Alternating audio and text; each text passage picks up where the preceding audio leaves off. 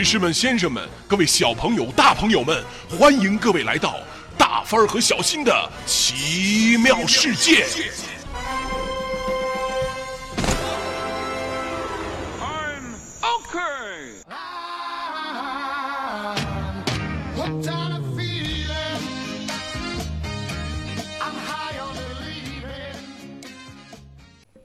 亲爱的小朋友和大朋友们，欢迎收听大帆小新讲故事，我是大帆阿姨。各位好，我是小新哥哥。今天继续给大家讲《灯塔守护人》第三集。灯塔检查员来了。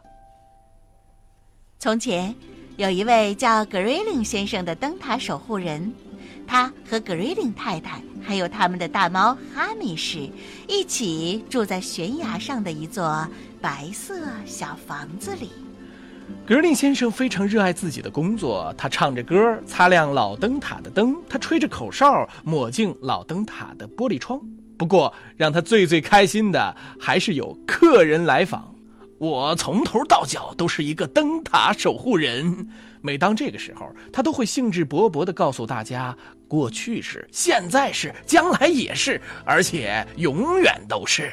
格瑞林先生是一位灯塔守护人，没错，同时他也是一位正在慢慢变老的灯塔守护人。有时候他正在爬灯塔的梯子，就听见骨头在咔咔作响。有一天，格瑞令太太发现他斜倚着花棚睡着了。第二天，他又发现他躺在那里，头扎在荠菜丛里，呼呼地打着呼噜。格瑞令太太轻轻地叫醒他，格先生，怎么了？他担心地问。哪儿不舒服吗？哦，没有啊，葛太太，我只是在太阳底下，呃，打了个盹儿。可是情况越来越糟糕。一天下午，格瑞林先生跟哈密士划着小船去灯塔，准备在黄昏时把灯点亮。到灯塔后，格林先生觉得非常的疲惫，于是他决定先打个盹儿休息一下。可是当他醒来的时候，天已经全部黑了。他大叫着爬上灯楼，哦，那些可怜的船呐！但愿他们没有出什么事儿。他忧心忡忡地盯着黑沉沉的海面。幸好没有船只出事儿，但却有人注意到那天晚上灯塔没有及时的点亮。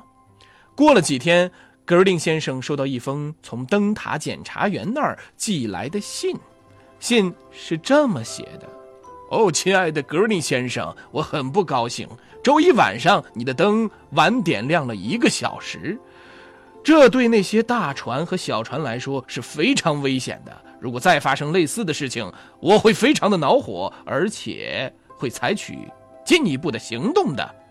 灯塔检查员，有好一会儿，格瑞林先生都在努力弄清楚自己是不是又睡到床以外的什么地方。没有啊，他没有斜靠着花盆打瞌睡，也没有把脑袋伸到荠菜花底下去休息。一个晴朗的下午，格林先生划着他的小船驶向灯塔。半路上，他停下来，开始看那三只海鸥吵架。滚开，滚开，伯特，那是我的鱼！哦，你这只贪婪的海鸥！小船一上一下，轻轻地摇着。格瑞林先生闭上眼睛，斜靠着船帮，一下子就睡着了。小船随着波浪轻轻地荡来荡去，渐渐地离灯塔越来越远了。见灯塔上的灯迟迟没有亮，格林太太开始担心起来。她打了个电话给海岸的巡逻员。海岸巡逻员在电话的那一边大声的喊道哦，别担心，亲爱的，我马上派一艘小艇过去找他，我们很快就会找到他，没准儿，他又睡着了吧？：“不过倒是格瑞林先生和哈密士发现了海岸巡逻员。小船撞到巡逻艇上，发出了很大的声响，惊醒了格瑞林先生。他被吓呆了，好一会儿才回过神来。海岸巡逻员朝他喊道哎呀，总算找到您了！现在您坐好抓稳，我们要把您和小船拖到灯塔那儿去，趁还没有人发现，赶紧把灯点亮吧。：“哦，总算是把灯点亮了。现在应该是吃晚饭的时间了吧？”可是格瑞先生很不走运。第二天，三个灯塔检查员走进了他们白色的小房子。他们都穿着深色的制服，都拉长了脸。他们说我们非常生气，格尔令先生，您老是打盹睡觉，这对一名灯塔守护人来说那可不行。我们必须采取行动了。这么多年，您一直是位认真负责的灯塔守护人，可是现在您需要休息，我们会把您的工作交给一个年轻人来做。再见，格林先生。：“他们伸出手来，拿走了灯塔钥匙，然后离开了。”格瑞令先生难过的径直爬到了床上，不管格瑞令太太做什么，都无法安慰他。格瑞林太太做了他最爱吃的早餐、午餐、晚餐。他唱着那一首《矮胖子，矮胖子》，那是他最喜欢的歌。可是格瑞林先生一动也不动，两眼只管瞪着天花板。过了一个星期，格瑞林太太已经受够了。格瑞林先生，您不能这么永远躺在床上，我需要你帮我打包。现在马上结束这种幼稚的行动吧。于是，格瑞令先生爬下床，跟格瑞令太太一起打包，不时的会有一滴泪珠顺着他的脸颊流下来。哦，我能做什么呢，葛太太？我是个灯塔守护人，别的事儿我不会做呀。等他们包好所有的东西，他们累极了。格瑞令太太说，她想最后一次用望远镜看看周围的一切。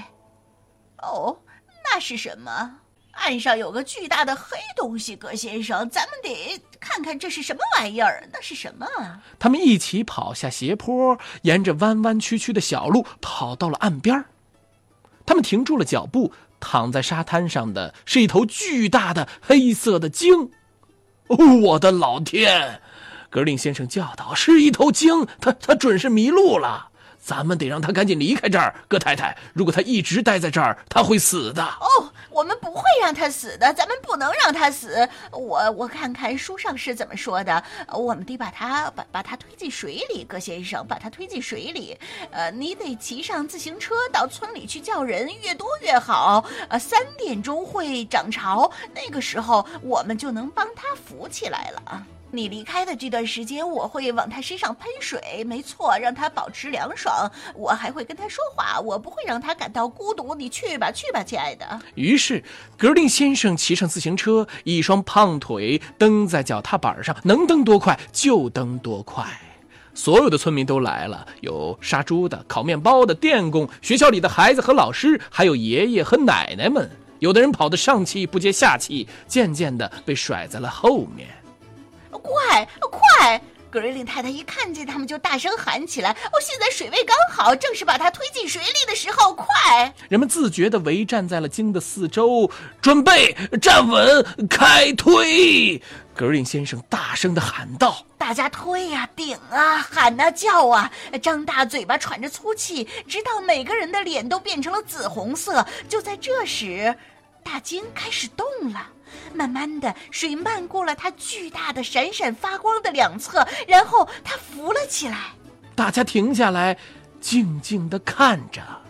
鲸看了看他们，随后轻轻地甩动了一下巨大的黑色的尾巴，转过身向大海游去了。再见，再见！祝你好运。村民们大声地喊道。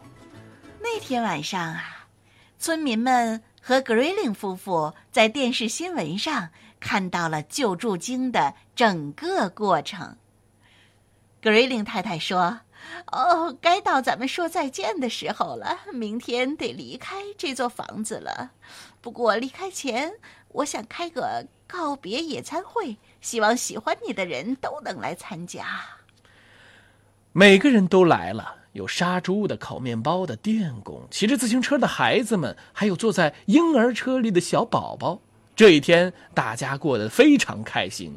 这个时候来了三个客人，他们并没有收到邀请。我们在电视的新闻里看见您了。第一位灯塔检查员说。是的，第二位检察员说我们为您和 Green 太太感到骄傲。我们想请你继续做灯塔守护人。第三位检察员说不过我们会给你一个助手，您可以在星期二、星期四和星期六工作，其他的时间由助手来做。：“哦，听到这个消息，格瑞林先生和格瑞林太太简直太高兴了，他们兴奋地跳起来。村民们大声喊道：‘灯塔检察员万岁！万万岁！还有格瑞林先生和格瑞林太太万岁！万岁！万岁！